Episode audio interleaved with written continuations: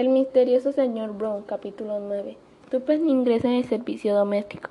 Tommy emprendió la persecución de los hombres. Tuppen necesitó hacer acopio de todo su autocontrol para no acompañarle. No obstante, se contuvo como pudo y se consoló pensando en sus razonamientos habían quedado justificados por los acontecimientos. Indudablemente, los dos individuos bajaban del segundo piso y a la sola mención de un nombre, Rita había puesto una vez más a los jóvenes aventureros sobre el, rastro de los raptores de Jane Finn. El caso era, ¿qué hacer ahora? A Tupe no le gustaba quedarse de mano sobre mano. Tommy ya tenía trabajo y no pudiendo acompañarle se sentía inútil. Volvió sobre sus pasos hasta la entrada del edificio. En el portal encontró al ascensorista que estaba limpiando los metales y silbando la última cancioncilla de moda con gran vigor y bastante entonación. Al ver entrar a Tupen, volvió la cabeza. Había algo en ella que por la regla general hacía que llevara bien con los chicos. Enseguida se estableció entre ellos un lazo de simpatía y contenido conveniente y nada despreciable contar con un aliado en el campo enemigo. Vaya, William, observó alegremente con su tono más adulador y amable, si no los deja brillante como el sol. El chico sonrió agradecido. Me llamo Alberto, señorita, le corrigió. Alberto, eso es, dijo Tupes, y acto seguido dirigió una misteriosa mirada a su alrededor para impresionar al muchacho. Luego se inclinó hacia él y bajó la voz. Añadió, quiero hablar contigo, Albert. Albert dejó su trabajo y abrió la boca ligeramente. Mira, ¿sabes qué es esto? Con un gesto teatral levantó la solapa de su abrigo para mostrarle una insignación esmaltada. Era imposible que Albert la reconociera, cosa que hubiese sido fatal para los planes de Tupe, puesto que la insignia de cuestión era el distintivo de un cuerpo de intrusión fundada por el aserdiano en los primeros días de la guerra. La joven llevaba el abrigo porque algunos días antes se lo había utilizado para emprenderse unas flores, pero Tupes tenía buena vista y, había observado que una novela policíaca asobaba el bolsillo de Albert. Y por, y por cómo abrió los ojos ante su táctica sorprendió al pez está a punto de picar. El cuerpo americano de detectives, le susurró. Albert cayó en la trampa. Dios mío, murmuró estaciado.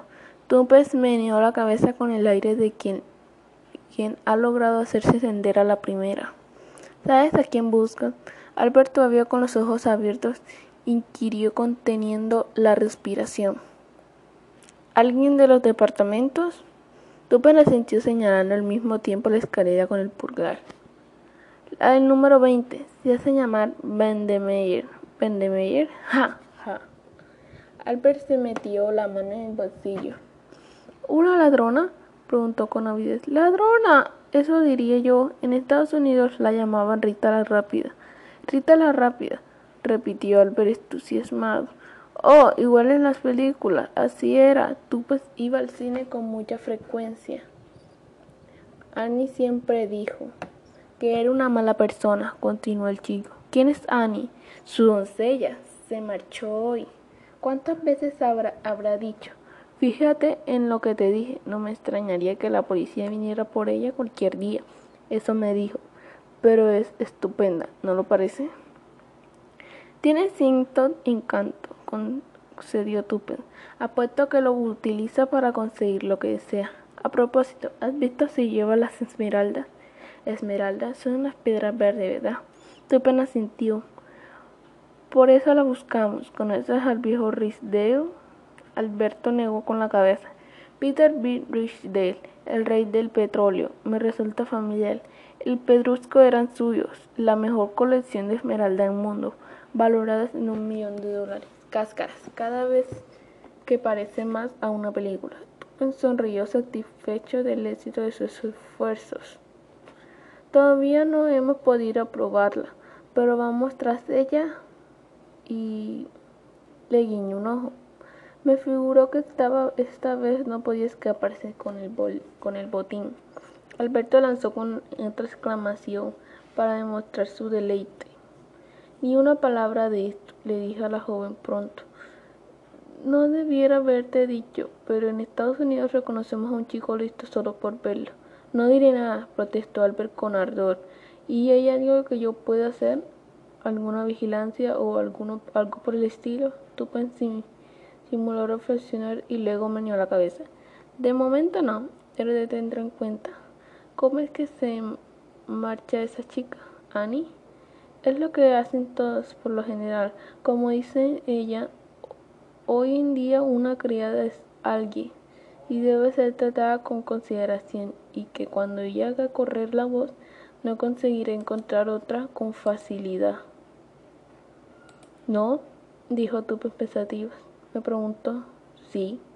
Pensó unos instantes y luego dio una palmada en el hombro del muchacho. Escucha mi cerebro. Trabaja por muy deprisa. ¿Qué te parece si le dejaras que tiene una prima o una amiga que podría entrar ahora a su servicio? ¿Me comprende? Yo lo creo, replicó Albert al instante. Déjemelo a mí, señorita. Yo lo arreglaré todo en un abrir y cerrar de ojos. Chico listo, comentó Tupes, en tono aprobador. Puedes decirle que tu prima se sentiría enseguida. Tú me lo dices y si todo va bien. Estará aquí mañana por la mañana a eso de las once. ¿De dónde tengo que avisarla? El Ritz, replicó Tupes lacónica. Preguntó por la señorita Cobley. Albert se contempló con envidia. Debe ser un buen negocio trabajar de, detective. Vaya, si lo es. En especial cuando el viejo Riste es quien paga la cuenta. Pero no te apures, hijo que si todo sale bien tratarás por la puerta entrante. Se despidió de nuevo aliviado por una promesa y se alejó rápidamente de South Audley, mansión orgullosa de su trabajo mundial. No había tiempo de perder. Fue directa al RIS y se escribió una nota para Carter, tras lo cual, y como Tommy aún no había regresado, cosa de que no le sorprendió, salió de compras lo que sin contar el tiempo que empleó en tomar un buen té con gran variedad de pasteles de crema. No tuvo ocupada hasta que después de las seis horas de regreso al hotel, jadeando por satisfecha de sus adquisiciones, había iniciado el recorrido por unos grandes almacenes y después había pasado por un par de tiendas de artículos de segunda mano, para concluir finalmente en una peluquería de gran renombre. Ahora, en el retiro de su dormitorio desenvolvió su última compra. Cinco minutos después, sonrió su imagen reflejada en el, espejo. Con un lápiz doméstico había alterado la línea de sus cejas, lo cunió a la nueva tonalidad de su cabello. Ahora de un rubio deslumbrante cambia de tal modo su aspecto que confiaba en que, aunque tropezaran con Whittington de frente, éste no la reconocería. Llevaría zapatos de tacón que con la cofia y el delantal sería un disfraz muy valioso. Por su experiencia en el hospital, sabía muy bien que por lo general una enfermera sin uniforme no se les reconocía por sus pacientes. Sí, dijo Tupes en voz alta dirigiéndose al espejo. Lo concederás. Luego se apresuró a recobrar su aspecto habitual. sola. Le extrañaba que Tommy no hubiera regresado aún. Julius tampoco encontraba en el hotel, pero ese tenía su explicación. Su incesante actividad no se limitaba a la ciudad de Londres y sus repentinas apariciones y desapariciones eran aceptadas por los jóvenes aventureros como parte de su trabajo cotidiano. Era evidente que Julius P. era capaz de marcharse sin vacilar a Estambul sin consideraba que allí iba a encontrar alguna pista de su prima desaparecida. El dinámico joven había conseguido hacer la vida insoportable a varios miembros de Scotland Yard y las telefonistas del almirantazgo ya habían aprendido a reconocer, a temer el familiar hola. Había pasado tres horas en París incordiando en el prefecture de donde regresó con la idea posiblemente inspirada por el oficial Franz Ya cansado de sus exigencias de que la verdad, la clave del misterio debía encontrarse en Irlanda. A lo mejor se ha, se ha ido allí, pensó Tupes. Ah, bueno, pero este me resulta muy aburrido. Aquí estoy rabiando por explicar mis novedades y tengo quien me escuche. Tommy podría haber telegrafiado o algo así. Quisiera saber dónde está. De todas formas no puedo haber perdido el rastro. Como dice, esto me recuerda que la señorita Cowley interrumpió sus inmediaciones para llamar a sus botones de diez minutos después se encontraba cómodamente acostada en su cama, fumando con un cigarrillo y leyendo con fruición Carnaby Williams. El niño detective, que junto a otros muebles de literatura barata le había traído el botones, consideraba que había documentarse antes de volver a ponerse en contacto con Arbel. A la mañana siguiente recibió una nota de Carter. Querida señorita Tumpes, ha empezado usted espléndidamente y la felicito, aunque considero, considero mi debe hacerla una vez más los peligros que corre. Todo sobre si sigue el curso que indica. Esas personas están desesperadas por incapaces de sentir clemencia ni piedad alguna. Sé que usted desprecia el peligro y por tanto debo advertirle otra vez que no puedo asegurarle protección. Nos ha proporcionado una información muy valiosa y si ahora prefieren retirarse, nadie se lo reprochará. De todas formas, piénsenselo bien antes de decirse. Si a pesar de mis advertencias decide seguir adelante, no se preocupe, podrá asegurar que ha servido dos años en casa de la señorita Duffens de Parsonage Janely. Y si Rita Van der Meyer se dirige a ella para pedirle información usted, se lo dará muy favorable. Me permite dar un, par de consejos siempre que le sea imposible que sea parte de la verdad. Eso disminuye el riesgo de posibilidades patinazos. Le sugiere que se presente como lo que es. Una es miembro de los cuerpos auxiliares, que ha escogido el servicio doméstico como profesión. Este explicará cualquier incruencia de la voz o las además ademanes que de otro modo pudiera suscitar sospechas. Decida lo que quiera. Le deseo mucha suerte. Su afectísimo amigo, a Carter. Tupen sintió recobrar el ánimo a los consejos de Carter pasaron inadvertidos. Tenía demasiada confianza en sí misma para prestarle atención. De mala gana rechazó el interés papel que había propuesto presentar, aunque la había en que cabía la menor duda de su capacidad para hacerlo. Tenía demasiado sentido común como para verse obligada a reconocer la fuerza de los argumentos de Carter. Seguía sin noticia de Tommy, aunque el correo de la mañana le trajo una postal bastante sucia que rezaba. Todo va bien. A las diez y media, Tupen revisó con orgullo un baúl bastante desveciado que contenía sus recientes adquisiciones, y no puede evitar sonrojarse al llamar para que lo bajaran y lo colocaran en un taxi que la llevó hasta la estación de Paddington, donde lo dejó en la consigna. Luego entró en el tocador de señores con el maletín. Diez minutos después, una Tupens contemplamente transformada salió de la estación para tomar un autobús.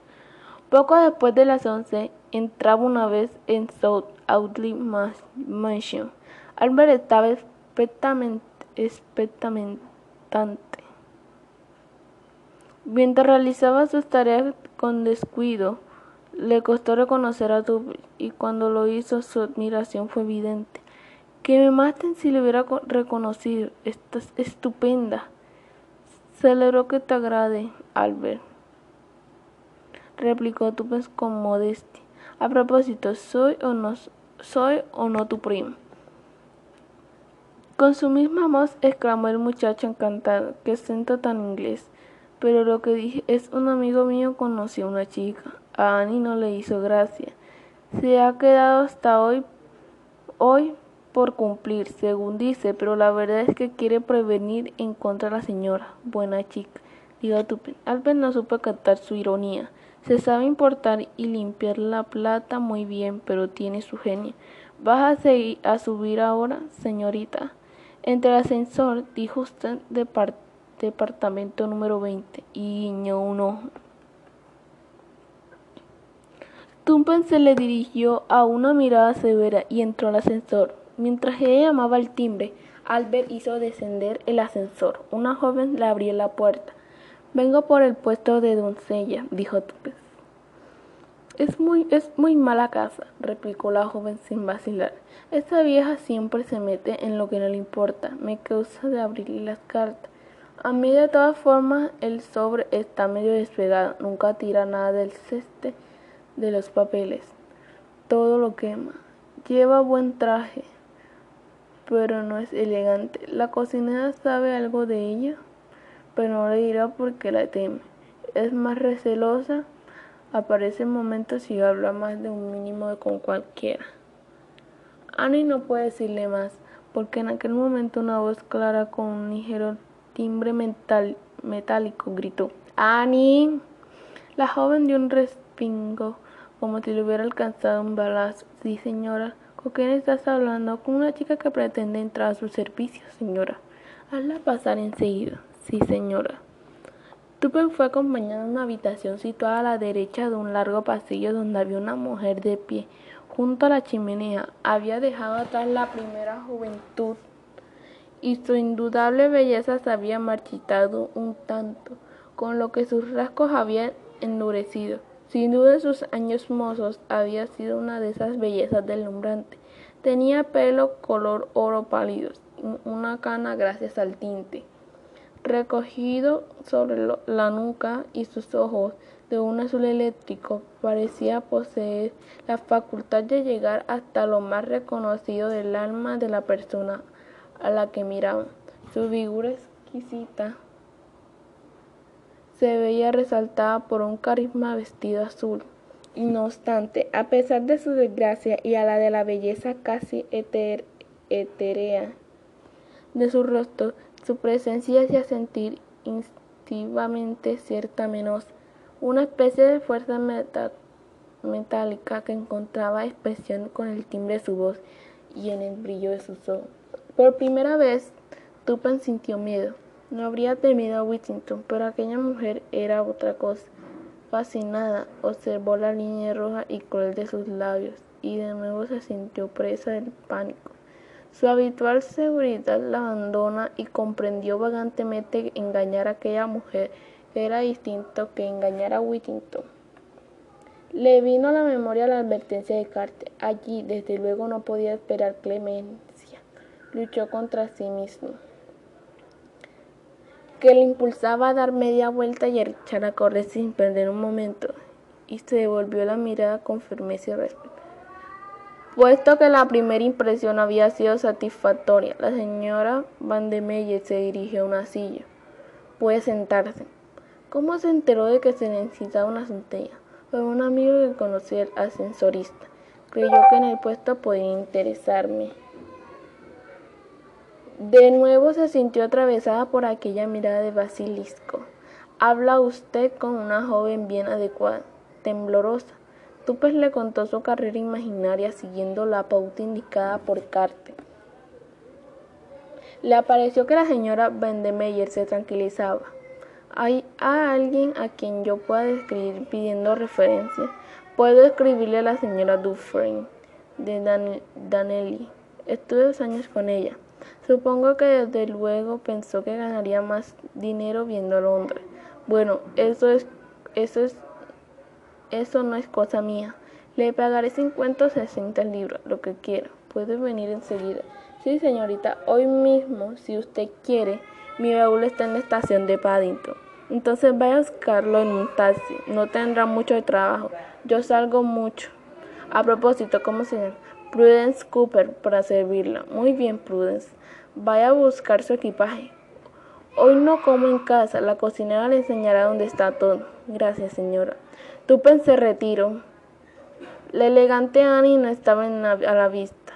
En la portería, un magnífico portero había regalado a Albert un segundo termo. Tupen ni siquiera le miró a salir a la calle. La aventura había comenzado, pero se sentía menos animada que a primera hora de la mañana. Cruzó por su mente la idea de que si la desconocida Jane Finn había caído en manos de Rita Bendemeyer, lo más probable era de que yo lo hubiese pasado muy mal. El misterioso señor Brown, capítulo 10. Interviene Sir James Peter Edgerton. Tupes no demostró la menor torpeza de unas nueve tareas. La hija de los arcedianos está bien adiestrada en las labores de la casa. Ellos son expertos en adecuar a una chica discola. Aunque el resultado inevitable es que la chica discola, una vez adecuada, adecuada se marche a algún lugar en que sus conocimientos recién adquiridos le proporcionan una remuneración mejor que la que pueden ofrecer la menguada bolsa del arcediano. Consigue, por consiguiente, tú pues no tenía la menor temor de fracasar por su nuevo empleo. La cocinera de la señora Bendemeyer la intrigaba. Era evidente que su señora la tenía atemorizada. La joven pensó que tal vez supiera algo inconfesable sobre ella. Por lo, por lo demás, cocinaba como un chef. Como tuvo oportunidad de comprobar aquella noche, la señora Fendaneyer esperaba y a un invitado y Tupe preparó la mesa para dos. Estuvo pensando quién sería su visitante. Era muy posible que fuese Whittington, a pesar de estar segura de que no lograría reconocerla. Hubiera preferido que el invitado resulte ser un completo desconocido. De todas formas, no le quedaba más remedio que esperar el desarrollo de los acontecimientos.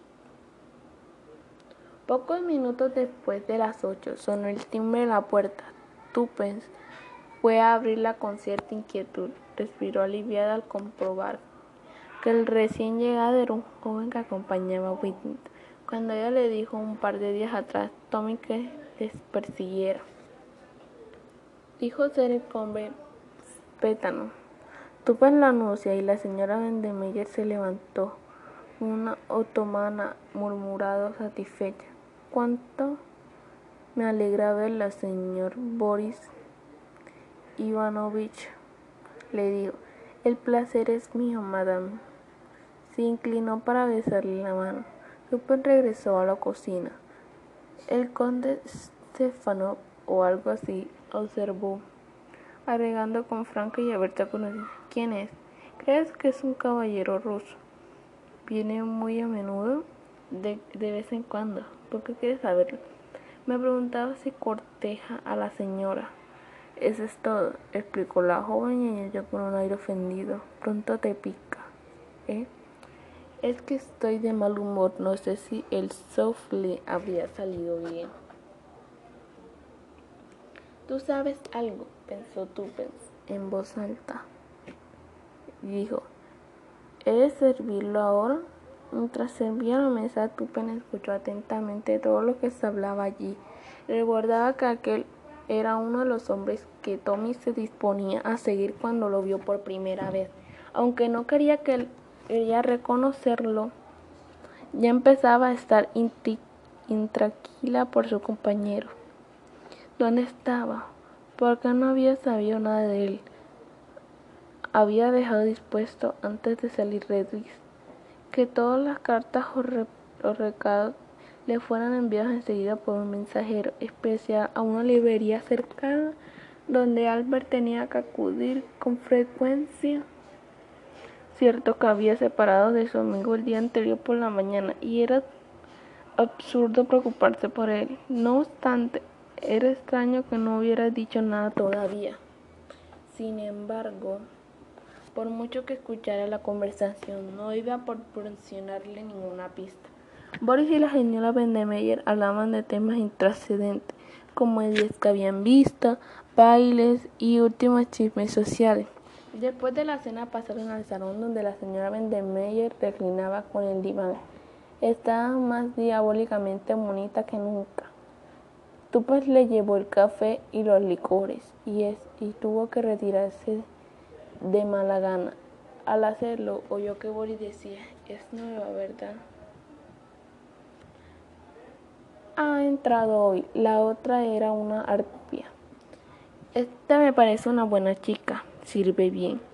Tupe se entretuvo un poco más junto a la puerta que se cuidó de no cerrar y oyó decir al hombre, será de confianza, supongo. La verdad, Boris, es absurdamente receloso. Creo que es la primera vez de botones o algo por el estilo. En nadie sueña siquiera que yo tenga alguna relación con nuestro común amigo el señor Brown. Por amor de Dios, Rita, ten cuidado, esa puerta no está cerrada. Bueno, pues cierra. Tú se apresuró a poner pies a poner pies en polvorosa. No se atrevía a estar fuera de las dependencias posteriormente demasiado tiempo, pero fregó los charcazos con la práctica y la increíble velocidad adquirida en el hospital. Después volvió a acercarse silenciosamente a la puerta del saloncito. La cocinera estaba todavía trajeando la cocina, y si la echaba de menos, supondría que habría ido a preparar la cama de la señora. Cielos, hablan una voz tan baja que no se consigue oír nada, y no se atrevo a volver a volver a abrir la puerta. La señora Van de Meyer estaba sentada y casi enfrente de ella. Tupen respetaba la vista de Inés y las dotes de observación de su mamá. Sin embargo, necesitaba espiar lo que estaban diciendo, posiblemente si es que había ocurrido algo imprevisto. Podría tener noticia de Toby. Durante algunos minutos permaneció reflexionando instantáneamente y al final su rostro se iluminó. A toda prisa se dirigió por los pasillos dormitorio a la señora Vendemey, donde los ventanales daban una terraza que rodeaba todo el apartamento. Caminó sin hacer ruido hasta la ventana del salón. Como había supuesto, estaba entreabierta y las voces llegaban hasta ella con toda claridad. Turpin escuchó con atención, pero no mencionaron nada que pudiera relacionarse con Tom. La señora Vendemeyer y Boris parecieron haber variado un tema y finalmente le exclamó con, con amargura con imprudencias terminadas por arruinarnos. Bah, rió ella. La, la notoriedad apropiada es el mejor medio de alejar la sospecha. Ya le comprenderás uno de estos días, quizás antes de lo que crees. Entre, entre tanto te eh, vives por todas partes de Pet No solo es el miembro del Consejo Asesor del Reina más cercano, celebrado de Inglaterra, sino su, su afición predilecta es la criminología. Es una locura. Sé que una elocuencia ha salvado e incomportable. Hombre de la horca, replicó la señora Vendemelle sin alterar. Y que es posible que precise ayudar a ese sentido cualquier día. De ser cierto que hacerte tener un amigo así en la corte o tal vez sería mejor decir que te hace la corte. Boris se puso de pie y comenzó a pasear de un lado a otro muy excitado. Es una mujer inteligente, Rita, pero también alocada. Déjame guiar por mí y olvídate de Bill Edgett. La señora Endemeyer meneó la cabeza. Creo que no lo haré. ¿Te niegas? La voz del ruso tenía un tono desagradable. Sí. Ya veremos, gruñó el ruso pero Villa Mendenelle se había puesto también de pie con los ojos llameantes. Boris, olvidas que yo no tengo que dar cuentas a nadie, solo recibo órdenes del señor Brown. Boris dejó caer los brazos con desmayo. Eres imposible, musito. Imposible. Puede que ya sea demasiado tarde. Dicen que Pel Enter huele a los criminales, que sabemos de lo que habrá en el fondo de su repentino interés por ti? Quizás sospeche ya. Si adivina, la señorita Vendemeyer la miraba con enojo. Tranquilízate, mi querido Boris. No sospecha nada. Con menos caballerosidad de otras veces parece olvidar que me considera una mujer hermosa y te aseguro que es lo único que le interesa a Bill Boris me dio la cabeza demasiada convicción. Ha estudiado el crimen como ningún hombre de todo el reino. ¿Te imaginas poder engañarnos? La señora Mendemeyer en torno los párpados. Sí, él es de todos los que tú dices. Será divertido intentarlo. Por Dios, Rita. Además de inmensamente rico y yo no soy de las que desprecia el dinero. Dinero, dinero, dinero. Eso es peor de ti, Rita. Creo que venderías tu alma por dinero. Creo. Hizo una pausa y luego agregó en tono bajo y siniestro. A veces creo que nos vendería incluso a nosotros. Rita se encogió los hombros sonriendo. De todas maneras, el precio tendría que ser enorme, dijo en un tono ligero. No podría pagarlo más de que un millonario. Ah, exclamó en voz alta Ruth. ¿Ves cómo tengo razón, mi querido Boris? ¿Es que no sabes apreciar una broma? ¿Lo era? Pues claro, entonces lo que digo es que tu sentido del humor es muy particular, mi querida Rita.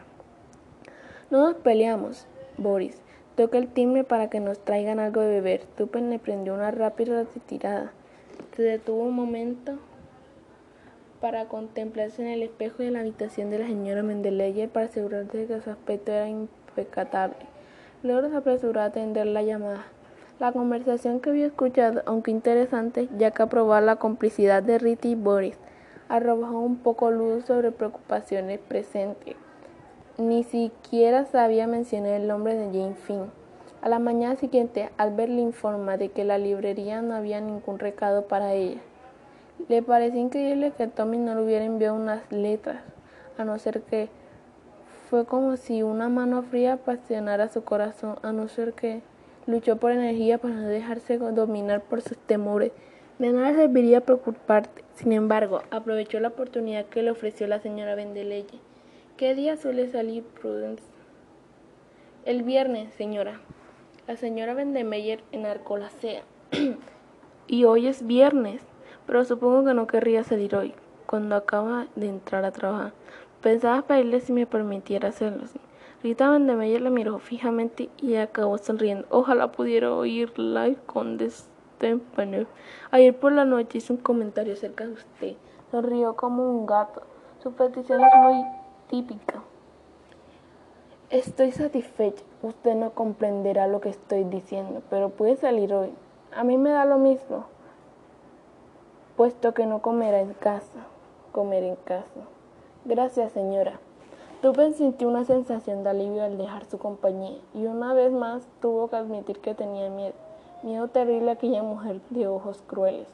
Cuando se hallaba enfrascada en la limpieza de la plata, tuvo que interrumpir su labor porque llamaron a la puerta. Esta vez el visitante no era Whittington ni Boris, sino un hombre de inmejorable apariencia. Era un poco más alto de lo corriente y no obstante, daba la impresión de ser altísimo. Su rostro perfectamente rasurado y muy expresivo daba la impresión de un poder y esfuerzo extraordinaria. Parecía irradicar magnéticamente. Tupe en ese momento no supo, supo si clasificarse como el actor o como abogado. O como abogado pero sus dudas se desvanecieron en cuanto él dijo su nombre. Sir James Peel Engerton le miró con renovado interés. Entonces aquel era el famoso consejero cuyo nombre era familiar de toda Inglaterra. Había oído decir que cualquier día sería primer ministro. Se, había, se sabía que había renunciado a ciertos cargos por amor a su profesión, prefiriendo seguir como simple miembro de un distrito electoral escocés. Tupan regresó a la cocina pensativa. Al que el gran hombre la había impresionado. Comprende la agitación de Boris. Pell Engerton no era un hombre fácil de engañar. Él acabó de un en un cuarto de hora volviendo a sonar el timbre y Tupen acudió a recibir para desperdiciar. Antes le había dirigido una mirada penetrante y ahora, al entregarle el sombrero y el bastón, volvió a observarlo cuando le abrió la puerta y se hizo un lado para dejarle pasar, él se detuvo en un umbral. No hace mucho que sirva aquí, ¿verdad? Topes lo miró asombrado. En su mirada se leía amabilidad y algo mucho más difícil de descifrar. La sintió como si lo hubiera respondidos. Sirvió en el ejército y luego se vio apurada, ¿verdad? ¿Se lo ha dicho a la señora Vendemeyer? preguntó Tupen receloso. No, niña, lo animé por su aspecto. ¿Le agrada esta casa? Sí, señor, gracias. Ah, pero hoy en día hay muchísimas casas buenas y a veces un cambio no hace daño. ¿Quiere usted decir? comenzó Tupen. Pero Sir Jane estaba ya casi en la escalera, aunque se volvió para dirigirle su mirada a estatus y amar. Es una sugerencia, solo es. Tupen regresó a la cocina más preocupada que nunca.